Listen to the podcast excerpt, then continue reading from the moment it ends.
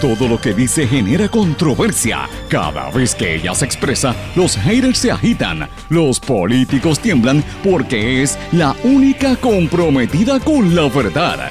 Periodista, bloguera, relacionista licenciada, analista de la noticia, escritora y le dicen la provocadora en las redes sociales. Y ahora comienza en blanco y negro con Sandra Rodríguez Coto.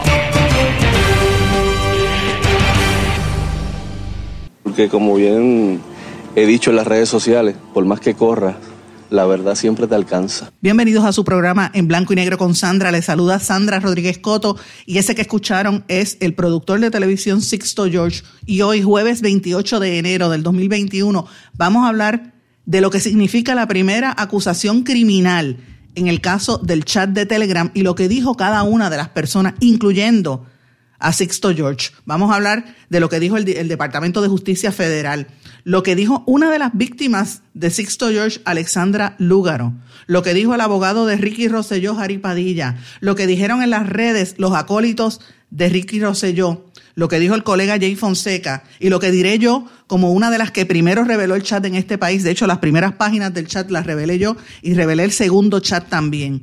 Hoy vamos a hablar de eso en detalle, que no he, no he dado mis, comentarios todavía. Muere el duodécimo médico a causa del COVID-19 mientras los alcaldes están preocupados por la limitación de las vacunas. Empiezan las pugnas en el gobierno compartido. El Senado no considerará el nombramiento de Alexis Torres como secretario del Departamento de Seguridad hasta que no se realicen enmiendas en esa agencia sombrilla creada bajo la administración Rosselló. Y Estados Unidos alerta sobre la posibilidad de violencia terrorista dentro del país. Vamos a hablar también de la situación de los embarazos de las niñas en algunos países de América Latina y cómo eso se refleja en Puerto Rico, qué, diferencias hay entre, entre esos países y lo que nosotros hacemos aquí. Vamos a hablar de estas y de otras noticias aquí en su programa en blanco y negro con Sandra. Este es un programa sindicalizado que se transmite eh, a través de una serie de emisoras que son las más fuertes en sus respectivas regiones. También llega a la diáspora a través de las plataformas digitales, las aplicaciones para los dispositivos móviles y también por las redes sociales. Estas emisoras son Radio Grito 1200 200 AM en Lares y toda esa zona, la nueva Grito 93.3 FM en Aguadilla. X61, que es el 610 AM en Patillas, toda la zona sureste del país, el 94.3 FM Patillas, Guayama y todo, casi todo el este de Puerto Rico. En la cadena WIAC nos escuchan a través de WYAC 930 AM Cabo Rojo, Mayagüez, todo el suroeste WISA, W-I-S-A, 1390 AM en Isabela, WIAC 740 en la zona metropolitana y el centro de Puerto Rico. También nos escuchan a través de WLRP 1460 AM Radio Raíces, La Voz del Pepino en San Sebastián. Este programa se graba se mantiene en formato de podcast en distintas eh, aplicaciones y todas las plataformas que hay. Yo les recomiendo, si lo quiere escuchar y, y lo quiere grabar para cualquier cosa, lo, puede conseguir a través del Anchor. Somos nosotros somos transparentes y todo lo decimos, así que está ahí grabado y consignado. Y la retransmisión del programa es a las 8 de la noche en diferido por la emisora web radioacromática.com. Como siempre le digo, usted me escribe a través de las redes sociales Facebook, Twitter, Instagram, LinkedIn o por el correo electrónico en blanco y negro con sandra arroba gmail.com. Vamos de lleno con los temas para el día de hoy en blanco y negro con Sandra Rodríguez Coto. Porque como bien he dicho en las redes sociales, por más que corras, la verdad siempre te alcanza. Eso dijo Sixto George, por más que corras, la verdad siempre te alcanza. Mis amigos, buenas tardes, bienvenidos a su programa en blanco y negro con Sandra. Comencé el programa de esta manera, de hecho lo puse también en los titulares porque ese audio me parece que es contundente. Y ese audio lo incluyó Alexandra Lúgaro, la ex candidata a la gobernación, quien fue una de las víctimas de Sixto George y ella se ha defendido en sus redes sociales explicando cómo fue que él la había contratado para una emisora de radio y luego pretendía que ella hablara bien del gobierno y cuando ella empezó a criticar el gobierno la sacó. Eh, y luego le fabricaron casos y, y, él le cobró dinero que era dinero que él le había pagado a ella como parte de su salario, eh, pero que ella lo aceptó en efectivo. Esas son las declaraciones que ella hace, usted la puede buscar en su página eh, en, Facebook, donde hace esas declaraciones, pero me pareció interesante y por eso quise comenzar el programa con esa cita de él, porque es la realidad. Por más que corras, siempre te va a alcanzar la verdad. Y mis amigos, he querido tomarme el tiempo, esto sucedió en el día de ayer, el arresto de este eh, productor de televisión. En la primera acusación criminal en el caso del chat de Telegram, y fue una acusación federal, no estatal porque los estatales protegieron a los corruptos, permitieron que se borrara evidencia y borraron todo por debajo de la alfombra. En el Departamento de Justicia, bajo Wanda Vázquez, y posteriormente en el en, el, en la Oficina de Ética Gubernamental y en la Oficina del FEI, que no encontraron nada. Usted dirá, ¿tienen que venir los federales a hacer el trabajo? Bueno, yo me he tomado el tiempo, esto ocurrió en el día de ayer y no quise hacer declaraciones, esperando cómo corría la noticia y hablando con varias fuentes estatales y federales de este proceso, porque era importante dejar correr unas horas a ver cómo sucedía la noticia. Pero voy a hablar lo que yo pienso que está ocurriendo aquí, lo que significa esta primera acusación criminal y lo que dijeron cada sector. Ya mencioné parte de lo que dijo Alexandra Lúgaro, pero lo importante aquí es que este famoso productor Sixto George, o, famoso, conocido porque él fue uno de los que produjo a, Molusco por años. Después se pelearon Molusco y él, y vino el gobierno a, investigar a Molusco porque es así. Eh, y después él asumió el control de la emisora Mega TV y SBS, después lo sacan, pero lo que ha pasado con este señor y la acusación revela algo que nosotros hemos estado denunciando hace mucho tiempo, hasta dónde llega el nivel de chayoteo en Puerto Rico. ¿Qué es el chayoteo? Es un término que yo eh, traje aquí a Puerto Rico, eh, que aprendí en América Latina de los periodistas de allí, varios periodistas que han sido objetos de eso, víctimas de esa situación. El chayoteo es un término eh, común para mencionar lo que es la, lo que la radio le llaman la payola, que es que usted coge dinero a cambio de publicar noticias positivas o negativas de algún sector ya sea que le paga el gobierno o le paga alguna empresa privada, algún individuo, para hacerle daño a otro utilizando los medios de comunicación. Eso es antiético, eso es ilegal, eso es inmoral. Y eso es lo que tiene sumido este país en tanto problema, porque tienen acaparado como un pulpo, como, como una enfermedad, por todos los medios hay representación de esto. Este es el peligro que hay eh, para, para el pueblo de Puerto Rico, porque si usted no tiene información, usted no se entera de lo que pasa. Y se ha hecho de tal manera ya que controlan el gobierno, controlan el sector privado, ahora controlan los medios de comunicación para que usted eh, no se entere de lo que pasa. Y lo importante de este caso, mis amigos, es el contexto en que se dio. Este caso donde acusaron un juzgado federal a Sixto George por supuestamente tratar de extorsionar al entonces secretario de Asuntos Públicos de la Fortaleza, Anthony Maceira, el mismo que dijo, recuerden Maceira, el que dijo que le quería volar la cabeza que le iban a volar la cabeza, utilizó este término desde la fortaleza, a cualquiera que estuviese en contra del entonces gobernador Ricky Rosello. Eh, y eso lo tiene que poner usted a pensar cómo era que se expresaba esa gente, cómo se dirigía a los demás desde la mansión ejecutiva, porque esto fue un operativo bien montado, bien montado, que como dije, la secretaria de Justicia no hizo nada.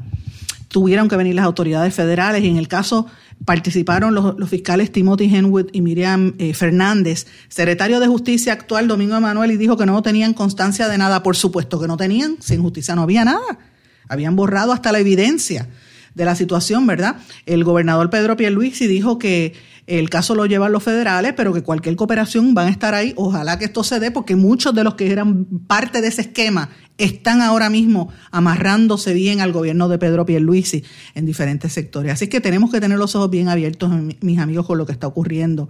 La alegación es que este señor eh, Sixto George trató de, sobornar, eh, de, extorsionar y pedirle dinero a, Maceira porque le decía que los Maldonado, Maldonado los... Eh, Raúl Maldonado, padre e hijo, eh, tenían la información del chat de Telegram y que eso le iba a hacer daño al entonces gobernador Ricardo Rosselló si ellos seguían atacándolo y después ustedes saben que esto trascendió públicamente.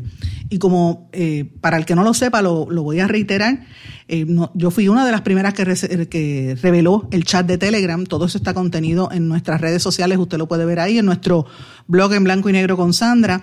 Primero fue el compañero Oscar Serrano que publicó un título de una historia que decía WhatsApp Gate 2.0, porque originalmente se pensaba que era parte de otro, otro chat Recuerden que el primer chat fue el de WhatsApp de la Comisión de Estatal de Elecciones, que le costó el puesto y, una acusación criminal al entonces presidente de la Comisión Estatal de Elecciones. Así que apareció un segundo chat eh, y, Oscar lo revela.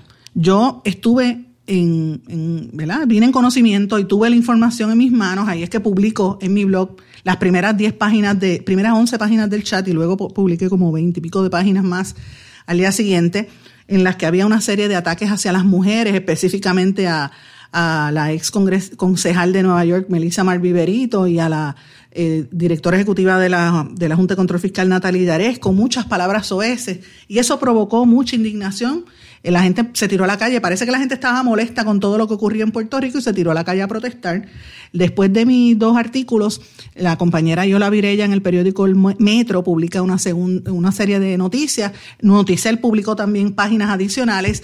Y al tercer día, el Centro de Periodismo Investigativo publica las 889 páginas del chat, famoso chat que provocó, ya ustedes saben, todas las protestas. Ahora, quiero mencionar algo importante. Además de ese chat, eh, nosotros publicamos, yo publiqué en nuestro, en mi blog, una segunda parte del chat, un segundo chat de ciento y pico de páginas adicionales.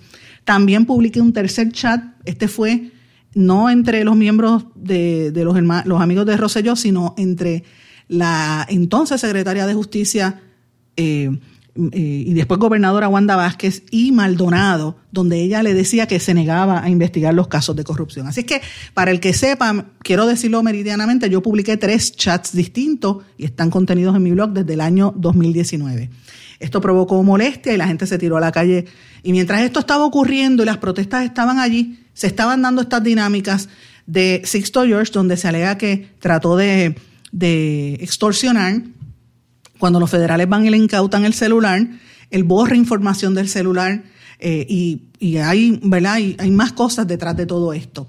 Hay una situación interesante, ¿verdad? Eh, obviamente, que, es lo que más llama la atención de todo este proceso. Él quería que le dieran unos contratos a través del gobierno.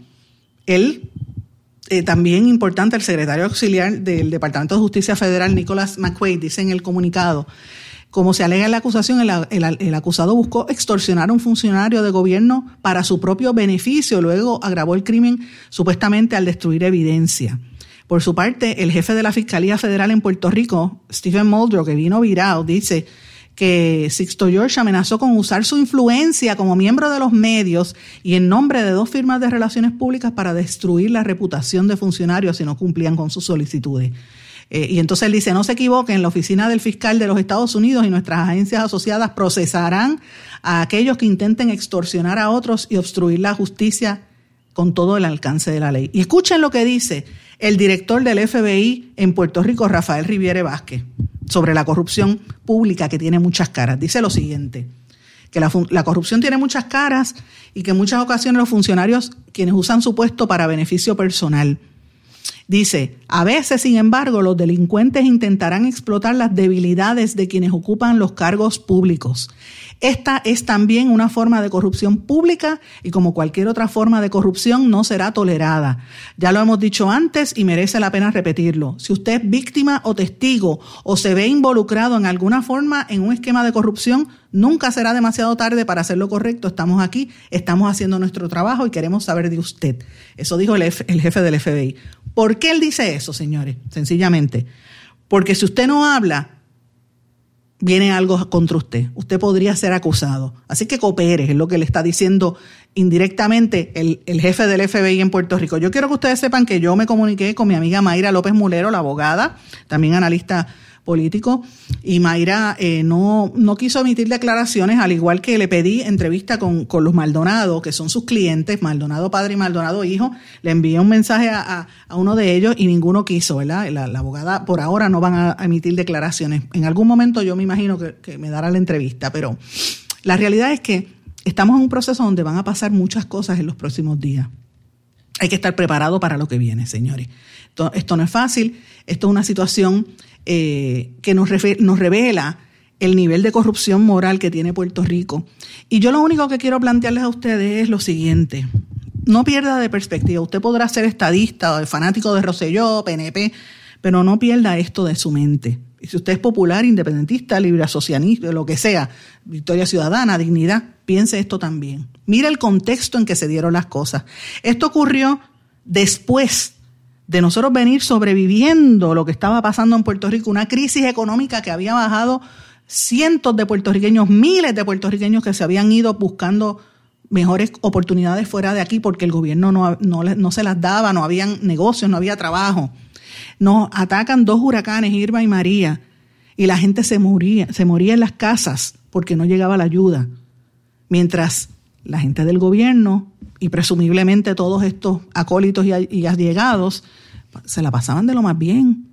En aire acondicionado, cogiendo aire y comiendo en el, en el COI, en el, eh, perdón, en el COE, COI es la agencia de publicidad en el COE, allá en, el centro de convenciones, mientras la gente se moría en sus casas. No olvidemos eso, señores.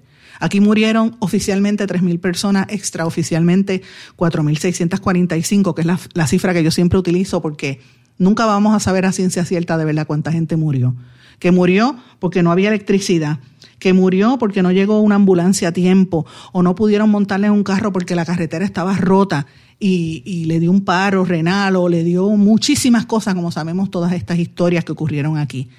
Y no podemos olvidar que en esa molestia que había de la gente que tenía sus familiares muertos, ver esta, este comportamiento de quienes eran los líderes del gobierno, pues dejaba mucho que desear. Pero es evidente esta gente estaba en contubernio. Eh, y fíjense, la parte más importante que uno ve de toda esta situación es cómo los medios o ciertos medios de comunicación estaban amarrados a esas estructuras de poder. Y yo quiero mencionarlo, estamos en récord desde hace bastante tiempo con esta situación. Eh, ellos están tratando de reescribir la historia.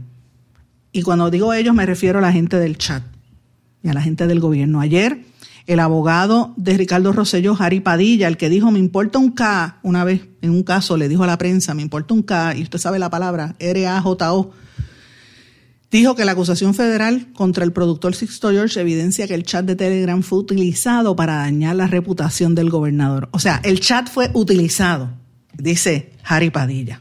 Hmm, es increíble. Es increíble cómo se reescribe la historia. Como les digo, me he tomado varias horas en analizar este escenario, lo que ha ocurrido con el arresto en tempranas horas de la mañana. Eh, y, no sé, yo siento a mí que eh, eh, esto, yo estoy en récord diciendo que esto es parte de una campaña grande para destruir la información, para destruir la fibra moral de Puerto Rico. Eh, las constantes ataques hacia sectores de la prensa, las presiones económicas que, le metían a los medios económicos, a los medios más pequeños, los daños a la reputación a través de, de redes sociales, utilizando fondos públicos a través de funcionarios públicos, los daños a la reputación de gente utilizando los mismos oficiales de prensa para dañar reputaciones, hablando mal con periodistas para dañarle la, personalidad y, la, y, minar la credibilidad de gente como esta servidora que les habla, o como el compañero Jay Fonseca y muchos otros más. Este arresto de Sixto George demuestra lo que veníamos denunciando que es correcto y el tiempo nos sigue dando la razón. Ahora no solamente Sixto George, sino que se demuestra las persecuciones que ha habido a otros colegas que hemos estado mencionando. Resulta interesante como una figura como este, que utilizó el ex gobernador Ricardo Rosselló y sus allegados para silenciar a los medios de comunicación, para comprar conciencias, para, para payolear y plantar temas en la opinión pública y manipular a la gente, ahora lo están dejando solo. Porque ahora no quieren saber de Sixto George, los mismos que hablaban de él. Por eso es que es tan irónico que el secretario de el, abogado de Roselló Jaripadilla, en una estrategia legal pública, atribuye que esto es favorable para el gobernante y para la imagen del exgobernante. Cuando Jaripadilla habla, habla como abogado, tratando de desviar la atención, que él sabe que es extremadamente prematuro lo que está ocurriendo para llegar a estas conjeturas premeditadamente y confundir la opinión. Pero créame, licenciado Padilla, la opinión no se confunde, la opinión está clara. El pueblo de Puerto Rico está claro que esto fue una componenda. Y es interesante que el abogado tenga una memoria selectiva, él y los otros funcionarios, incluyendo Maceira, que se canta de víctima, y todos los demás. Cuando todos ellos saben, después de haber utilizado a Sixto George, porque la realidad es esa, como fotuto de Ricardo Rosselló y de sus allegados, utilizando las emisoras SBS y Mega TV, ahora todos se quieren distanciar de él. ¿Por qué? Es evidente que hay memoria selectiva para dar un mensaje de que no estaban con ellos, pero el país está claro. El país se sabe lo que estaba ocurriendo. Compañero Jay Fonseca hizo unas declaraciones que deja ver si las puedo encontrar por aquí, bastante contundentes en Telemundo con la reportera Suheila Mela. Escucha lo que dijo Jay Fonseca. Importante, eh, que el pueblo de Puerto Rico vea que hay un ataque al periodismo investigativo, a la prensa libre, a libertad de expresión, libertad de prensa, y que Sixto George, según el pleo acusatorio, alegadamente tenía intenciones de, a través de dinero, conseguir y contactar a ciertas personalidades eh, y personas en redes y demás, personalidades públicas en Puerto Rico, para cambiar la imagen. Yo creo que Puerto Rico eh, me sería un mejor lugar si las autoridades federales continúan esa parte de la investigación hasta las últimas consecuencias porque ciertamente, esto también hace que los periodistas serios tengan una mancha, porque no sabemos quiénes son. Así que periodistas serias como tú, Melissa Correa y otros compañeros que hemos sido víctimas de demandas y procedimientos eh, eh, en los tribunales ah, por, nuestro trabajo investigativo, pues deberíamos entonces nosotros poder, eh, ¿verdad?, demostrar quiénes son los que hacen las cosas correctamente y quiénes no. Eso dice Jay Fonseca, quiénes hacen las cosas correctamente, yo estoy de acuerdo con lo que plantea. Ahora, se le olvida a Jay Fonseca decir que también está el descrédito personal, los ataques, eh, los ataques a la honra y está también el destruir las posibilidades de trabajo, como me ha pasado a mí. Y no soy la única, hay varios compañeros que le ha pasado lo mismo, por decir la verdad, por no venderse, porque lo que hay detrás de todo esto es que el medio y el periodista que no venda su conciencia era enemigo de ese grupo. Cuando se supone que en una democracia exista la diversidad de opiniones, exista la diversidad de, conversaciones para que usted pueda llegar a su propia conclusión y usted pueda entender los procesos con diferentes ópticas y diferentes puntos. Y lo que está ocurriendo en Puerto Rico es bien grave y es bien serio. Es una dictadura mediática, política y corrupta que tienen acaparado los medios y tienen acaparado el gobierno y todavía están en el poder, porque todavía están con Pedro Pierluisi y muchos de esa gente manejando los hilos detrás del escenario. Y están metidos en SBS, en Mega TV, en WKQ, en Noti1, en, en Univisión, en Guapa Televisión, en Telemundo, en WIPR. Están en todas partes, mis amigos. Están en todas partes. Y tienen su gente, algunos son expolíticos, algunos son exfuncionarios, excontratistas, otros son ellos mismos, otros son exconvictos que ahora acaparan las opiniones y le roban espacios a los periodistas y los medios han caído en esa centrífuga ante la falta de capital y por las presiones, porque como bien dijo y, se ha, trascendido ahí, eh, y lo dijo Alexandra Lúgaro, los amenazaban de fortaleza con quitarle las exenciones a los medios y los medios claudicaron. Y el medio tiene una función social importante. El medio se debe al pueblo y hay que decir la verdad. Y aunque a, los, algunos medios cierren los espacios y persigan gente a nivel de tribunales o los amenacen eh, de tribunales con acusaciones tribunales o los, o los ataquen, como me ha pasado en, esta, en, mi, en mi caso, ustedes lo saben, yo lo he dicho públicamente.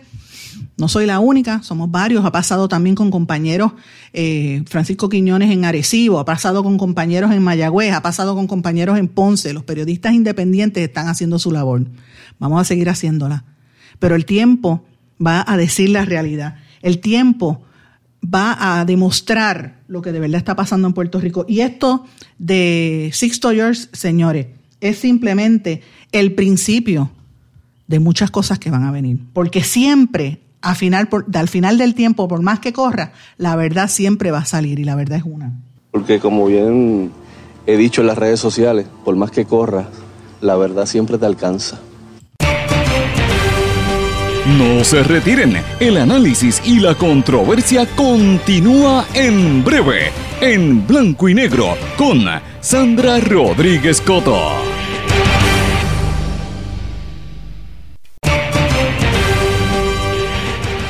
Ya regresamos con el programa de la verdad, en blanco y negro, con Sandra Rodríguez Coto.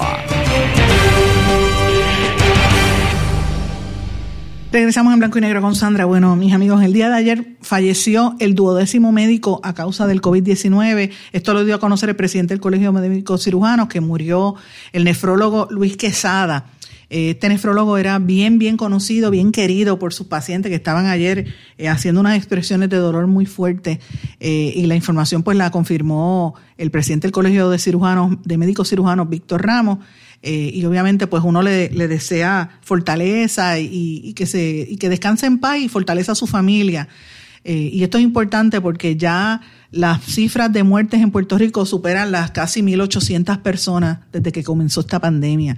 Y esto lo ato, señores, a la noticia de que los alcaldes, por lo menos los alcaldes populares, están preocupados porque se están limitando las vacunas. Y esto es algo que el secretario de Salud tiene que contestar. Sabemos que hay pocas vacunas, sabemos que estamos compitiendo con el mundo, con el planeta entero, pero realmente la manera en que esto se ha distribuido, la manera en que esto se ha comentado a nivel público y más que nada toda la preocupación y, la, y los cuestionamientos que hay por la forma en que, en que han abierto de momento cientos de, centros, un montón de centros para, para vacunar a la gente alrededor de Puerto Rico, entonces dejan a otros sin, sin las vacunas.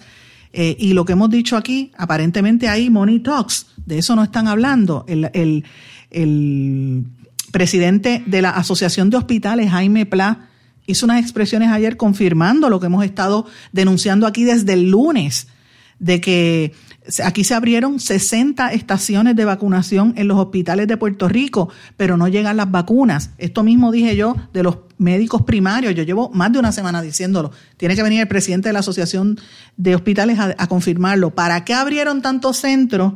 ¿Cómo se distribuyeron? ¿Quién se está ganando el dinero? Yo quiero preguntarle públicamente al secretario de Salud, y espero que me dé la entrevista, secretario, cómo se distribuyeron esos fondos, cuánto se está ganando cada compañía que está vacunando en Puerto Rico y quiénes son los que han acaparado ese dinero. Cuando aquí la gente puede ir a los hospitales o puede ir a la cita médica. Aquí hay hospitales en todo Puerto Rico, hay oficinas médicas en todos los municipios. ¿Sabe cuál es el proceso de hacer este tipo de cosas tan complicadas? Y los alcaldes populares, la Asociación de Alcaldes que preside Luis Javier Hernández, dijo que ellos se reunieron con el ayudante general de la Guardia Nacional, el general Reyes, y la subsecretaria de Salud, Iris Cardona, y dice que se les preocupa porque tienen las mismas 40 mil eh, vacunas semanales y ahora bajo la nueva decisión de Pierluisi de que van a vacunar a los maestros, pues le están, le están cortando ¿verdad? la cantidad, casi 10 mil vacunas eh, que le quitan a los, a los viejitos en los pueblos, muchos mayores de 65 años. Entonces uno tiene que preguntarse, eh, ¿Cuál es el proceso? ¿Por qué quieren brincar? ¿Cómo van a abrir las clases si todavía hay un montón de gente mayor que no ha, sido vacunado? Eso es lo que están diciendo los eh, alcaldes populares. Yo creo que tienen, tienen razón al decirlo. Tienen que aumentar la cantidad de vacunas y más que nada, mire, detenga el revolú. Vamos a ir por parte. Dijeron aquí que iban a, vacunar a los viejos, terminen con los viejos y después van a los maestros, pero vayan por parte porque si hemos aguantado, vamos a aguantar y hacer las cosas como Dios manda. Eh, es importante también mencionar que estamos ya comenzando el año y, ya se ve que el gobierno compartido entre populares, PNP y los demás ya está teniendo sus primeros tranques. El Senado dio a conocer, el presidente del Senado, que no, eh, José Luis Dalmau, que no van a considerar el nombramiento de Alexis Torres como secretario del Departamento de Seguridad Pública hasta tanto no se hagan enmiendas a esta agencia sombrilla que creó la administración pasada. Esto lo dijo eh, José Luis Dalmau en, en, la tarde de ayer, confirmó la información que ha, que ha, estado saliendo sobre esto. Ellos dicen que esta sombrilla que se creó para supuestamente fusionar recursos y ahorrar dinero, incluye 911, manejo de emergencias y otras agencias, ha sido un desastre y que hay que separarla. El caucus del Partido Popular Democrático también va a discutir otra serie de asuntos. Tengo que mencionarles algo. Ellos están eh, planteando de que muchos de los jefes tienen que pasar por el crisol de una evaluación legislativa, incluyendo algunos que no fueron, eh, ¿verdad? Que no fueron nombrados que no fueron nombra que, no, que, que, se han mantenido, que fueron nombrados por el gobierno pasado. Por ejemplo, Pierluisi dejó a Carlos Rivera en el trabajo, en el secretario de Trabajo, Francisco Pareja en Hacienda, María Conte en Ciencia Forense, Rafael Machargo en Recursos Naturales. Y ellos dicen que tienen que pasar otra vez por el sedazo senatorial, porque cuando fueron nombrados originalmente eh, eh, fue por otro gobernante y tienen, según la ley, tienen que volver a pasar por todo ese proceso. Así que esto es interesante. Eh, vamos a ver ellos dicen de que con excepción, Zaragoza dijo que con excepción de Manuel Sidre, los demás funcionarios no tienen experiencia para estar en el gabinete. Así que esto, esto suena como que vienen unas pugnas por ahí. Eh, y mientras esto sucede, está la discusión nuevamente del alza en el, en el salario mínimo ¿verdad? todo el mundo sabe que aquí nadie puede vivir con el salario mínimo, por eso hay dos y tres trabajos, la gente se busca dos y tres trabajos. Claro, el sector privado ya brinca y dice que está bien, de la boca para afuera apoyamos el aumento, pero eh, bajito, no, no igual que Estados Unidos. Hágalo poquito porque eso nos representa pérdidas para el sector privado, eso es lo que están dando a conocer. Hay que estar atentos que por ahí también vienen noticias. Eh, por otra parte, la secretaria designada al Departamento de Transportación y Obras Públicas asegura que el aumento a los peajes se va a evaluar. O sea, miren esto, señores. Allá, como les dije, han habido tantas noticias negativas de aumento en la luz, en los peajes, en el agua, hasta en el gas, que de hecho vino una, una multa de DACO a los gaseros por aumentar el precio del gas y dijo que eso era ilegal.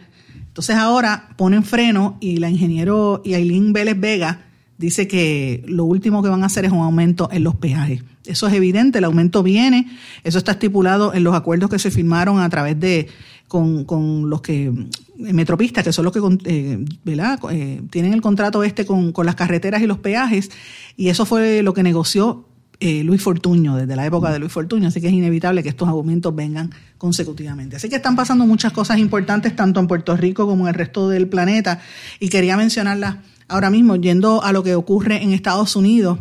La Reserva Federal eh, mantuvo eh, unos intereses cerca de 0% y está en espera de que, de que las vacunaciones, las vacunaciones masivas tengan algún impacto positivo en la economía de los Estados Unidos, eh, pero todavía pues no hay, no hay unos resultados en cuanto a esto, hay mucha especulación y esto pues uno tiene que mirarlo desde perspectiva aquí en Puerto Rico cuando días como hoy siete personas murieron adicionales se reportan 592 eh, casos nuevos de coronavirus, por lo menos aquí en Puerto Rico. Imagínense cómo esto está en los Estados Unidos y en el resto del mundo. Está cada día peor.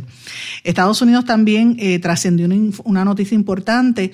Biden, el presidente de los Estados Unidos, lanzó un plan ante la crisis climática y suspendió las concesiones de petróleo y de gas natural en terrenos federales y prohibió la fracturación hidráulica, lo que le llaman el fracking, que ha habido unas especulaciones de que habían fracking, estaban haciendo fracking en el, en el en, la zona del Caribe, cerca de las Islas Vírgenes, e incluso aquí había una declaración de impacto ambiental para hacer fracking en el área sur, cerca de Guánica, donde, cerca de donde se originaron los terremotos del sur de Puerto Rico, y en, el, en la declaración de impacto ambiental de, de ese puerto que iba a haber en el sur, estaba contenido el hacer fracking, que supuestamente después no se hizo, pero por lo menos ahora en Casablanca van a prohibir esto, que era algo que Trump había adelantado, ¿verdad?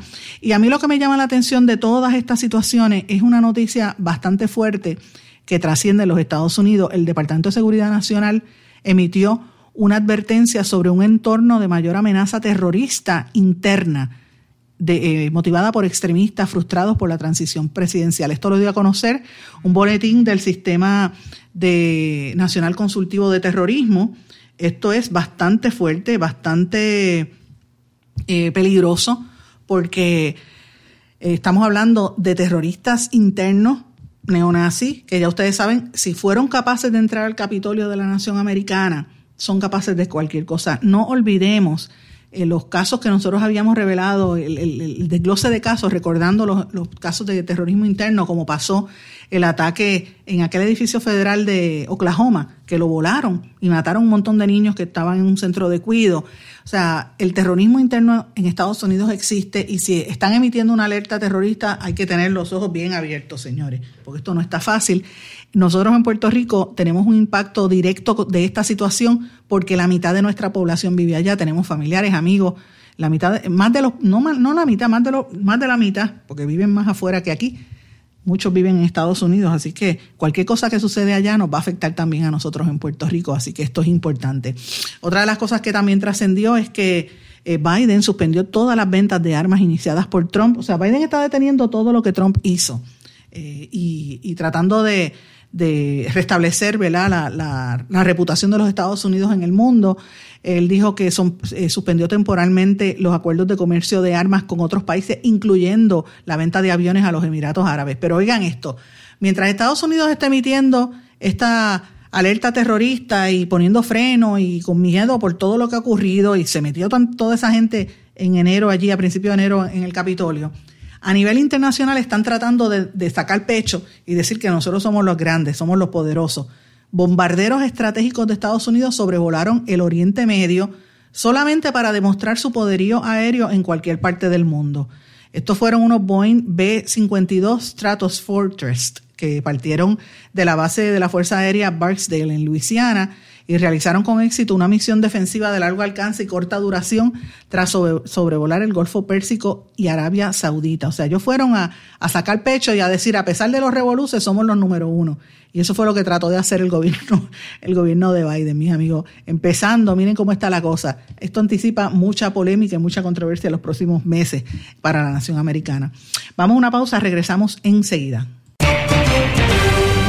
No se retiren, el análisis y la controversia continúa en breve, en blanco y negro, con Sandra Rodríguez Coto. ¿Tienes una emergencia de salud en tu familia? En las salas de emergencia de Menonita estamos para atenderte en cualquier momento y de manera segura. Hemos establecido estrictas medidas de protección y seguridad para que tu visita a la sala de emergencia no sea una preocupación. Tu emergencia la atendemos en Menonita.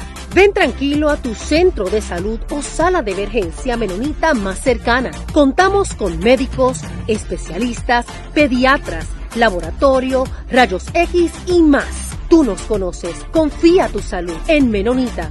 Con nosotros estás seguro.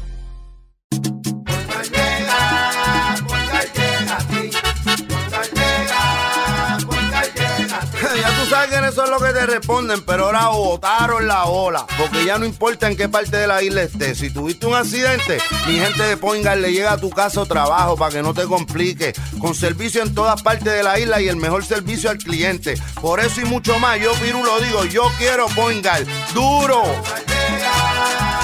golpe. Quites el dolor de cabeza con sus obligaciones de contabilidad con los servicios que presta Villalba y Villalba Company. Directo, personal y con sensibilidad humana. Lo que se busca en un verdadero asesor de contabilidad para todo tipo de servicio de contabilidad, pago de IBU, pago de nómina, informes trimestrales y anuales y otros. Ofrecen servicio directo personalizado. Villalba y Villalba Company. Para orientaciones, su teléfono el 939-336-5774. 939-336-5774. 5774. Y ya regresamos con el programa de la verdad en blanco y negro con Sandra Rodríguez Coto. Y regresamos a esta parte final de en blanco y negro con Sandra. Bueno, esto de la pandemia, les dije que estaba haciendo ricos a los más ricos. Pues mire, también a las compañías. Eh, reportan que la compañía Apple ha tenido el, la mayor cifra de ganancias y de facturación en su historia. Han generado los primeros en los primeros meses del año fiscal 2021, que fue el año pasado, precisamente porque como la gente está en las casas usando más la tecnología, pues aumenta el consumo y han aumentado 111.439 millones de dólares en ventas. Eso es 21.3% más que el año anterior. Una cosa increíble. Pero no solamente Apple, sino Facebook también. Facebook presentó lo, la ganancia, los beneficios para el, el año pasado, el 2020 y recibieron 29.246 millones de dólares, lo que supone un 58% de aumento versus el año anterior, aunque ellos dicen que esto va a poder complicarse por las nuevas medidas de privacidad de, los iPhones y mucha gente accede a Facebook por, a través de ese, de ese dispositivo, los iPhones. Eh, ellos como quiera dicen que siguen siendo la red social más usada del mundo con, con un 22% de crecimiento en los últimos 12 meses. Increíble por demás, pero bueno. Y pasando a otros temas que les mencioné varias cosas de lo que está ocurriendo en Estados Unidos, quiero hablar de cosas que están ocurriendo en el hemisferio sur, en Sudamérica, que me parece que son importantes. toda esta cuestión de los migrantes, por un lado en Centroamérica que quieren ir para Estados Unidos, ya ustedes vieron todos esos grupos de, cientos, de miles de personas tratando de, cruzar por México. Pues mire, lo mismo está pasando entre los que salen de Venezuela. Y ahora mismo hay un despliegue imponente de tanques, de carros blindados, tanques, equipo militar en la frontera entre Perú y Ecuador. ¿Usted sabe para qué es ese despliegue militar? Para disuadir a la migración ilegal eh, del inagotable drama venezolano. Eh, y eso genera una tensión muy fuerte entre ambos países. Las tensiones entre Perú y Ecuador son fuertes porque no solamente están azotados por el COVID y la crisis económica y la pugna electoral, porque también tienen problemas electorales, sino que están, ya, ya entienden que la gente que entra de Venezuela está eh, afectando demasiado y están tratando de controlar y, que los, ¿verdad? los inmigrantes no puedan, no puedan llegar.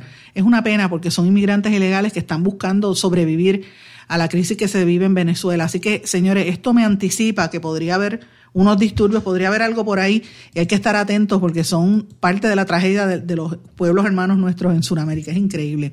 Mientras tanto, en Colombia, el presidente Iván Duque dijo que, eh, porque eh, hay más de 52 mil víctimas de la pandemia en, Colombia ahora mismo, la situación está fuera de control y él está tratando de, que la gente pues eh, instarlo a que utilicen más las mascarillas porque la situación está fuera de control. Eh, interesante, la Corte Interamericana de Derechos Humanos, eh, un grupo de reconocidas mujeres de América, le solicitó que, permita y que incluya a todos los gobiernos elegir más mujeres a ese gremio, a la Corte Interamericana de Derechos Humanos, porque estamos hablando de los derechos humanos y las mujeres no están representadas allí, están exigiendo que se elijan más mujeres representando a los distintos gobiernos de el mundo, interesante por demás. Pero hay otra cosa que yo quería plantearles a ustedes. Escuchen esto que dijo Bolsonaro y, les pido desde ahora excusas, tiene una palabra soez en portugués. Escuchen esto.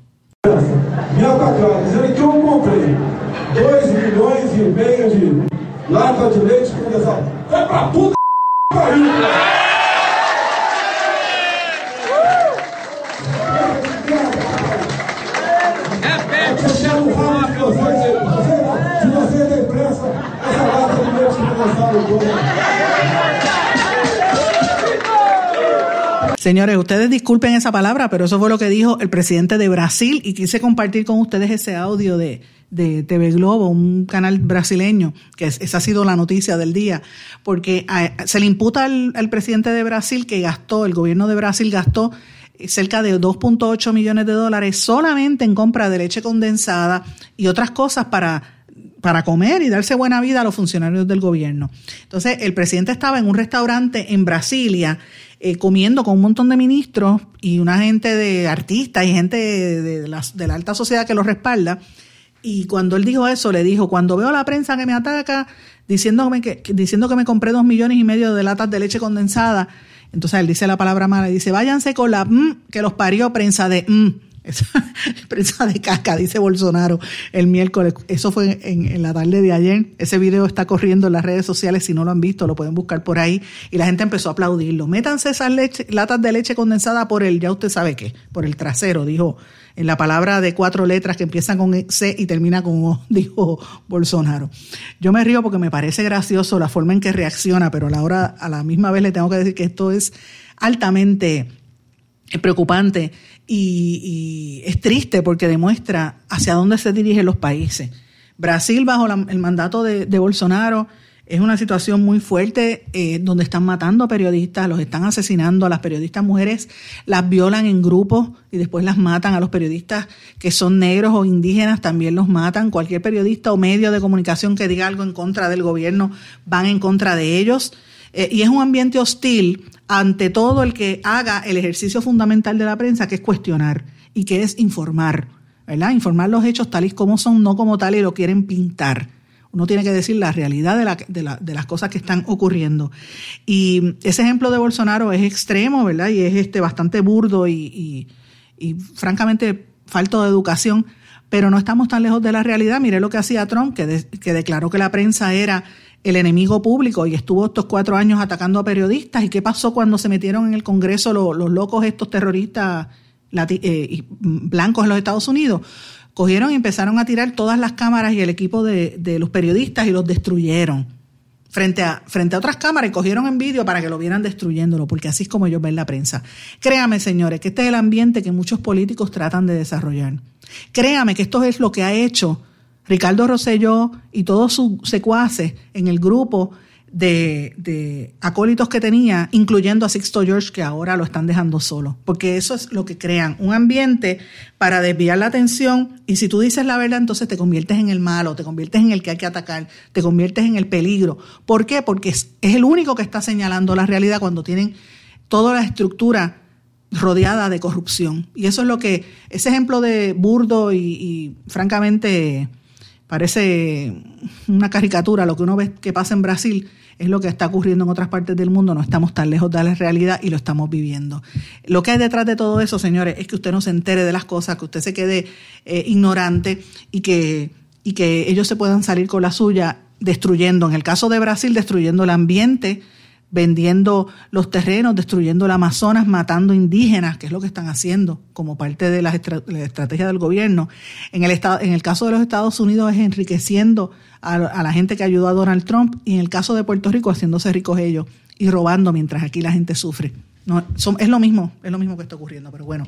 Antes de terminar brevemente este programa, quería mencionarles una nota que me, tocó mucho el corazón. Es algo que está ocurriendo, una situación que está ocurriendo en El Salvador es el país que obliga a sus niñas embarazadas a ser madres. En el año pasado, en el 2020, el Ministerio de Salud registró al menos tres casos de nenas de 11 años que estaban embarazadas en un país que tiene una de las legislaciones contra el aborto más restrictivas del mundo. Eh, más de 500 niñas de entre 11, 12, 13 y 14 años embarazadas registró ese ministro de Salud eh, y dice que entre el año 2011 y 2020 hubo 12.000 niñas salvadoreñas que pasaron eh, la consulta médica por estar embarazadas antes de cumplir los 15 años. 12.000 niñas, eso es un montón, señores. Niñas embarazadas que son obligadas a parir y viven en la pobreza. Eh, y, son niñas que por lo general producto de violaciones, que eso nunca se determina. y el aborto, pues obviamente en esos países es ilegal. Si el embarazo es consecuencia de una, de una violación y la madre está en riesgo o si el feto tiene malformaciones incompatibles, también la eh, y, ¿verdad? Y, y, si la embarazada es una niña de 11 años, tampoco se permite. O sea, las nenas las obligan, a pesar de todas estas circunstancias, a ser, este, a ser madre. Eh, y uno tiene que plantear esto. En Puerto Rico hay unas leyes un poco más estrictas, ¿verdad? Eh, aquí cerquita, en la República Dominicana, también se daba esa, esa dinámica que las niñas, muchas niñas quedan embarazadas de 13, 14 años y el, la constitución lo permitía, aunque ahora eso ha cambiado más, más recientemente, creo que fue el mes pasado, que eso lo eliminaron allá. Y aquí en Puerto Rico pues hay mucho cuidado en, el entorno eh, porque hay leyes estatales y federales, pero eh, traigo esta colación por dos, por dos temas principales, porque en América Latina se está dando la discusión sobre los derechos de la mujer y del aborto. Esto está creciendo mucho por las decisiones de lo que ocurrió en Argentina, lo que está pasando en Chile y ahora mismo en, este país, en, El Salvador. Eh, y en Ecuador también han, habido algo al respecto y lo que mencioné en República Dominicana. O sea, son discusiones que se están dando eh, a nivel internacional sobre los derechos de reproducción, el derecho de la mujer, los derechos de la mujer, los derechos de la vida eh, y, la, y las políticas tradicionales en países con estructuras bien, ¿verdad? Cristianas, católicas o, o cristianas, ¿verdad? Conservadoras. Eh, nosotros en Puerto Rico el, aborto es permitido según ley, ¿verdad? La ley, el caso Roe, Roe versus Wade, pero han habido unos cambios en las políticas y en las posturas y se anticipa que en, la, en el Tribunal Supremo ese es el temor que se nombraran más conservadores por todo lo que ha estado ocurriendo allí.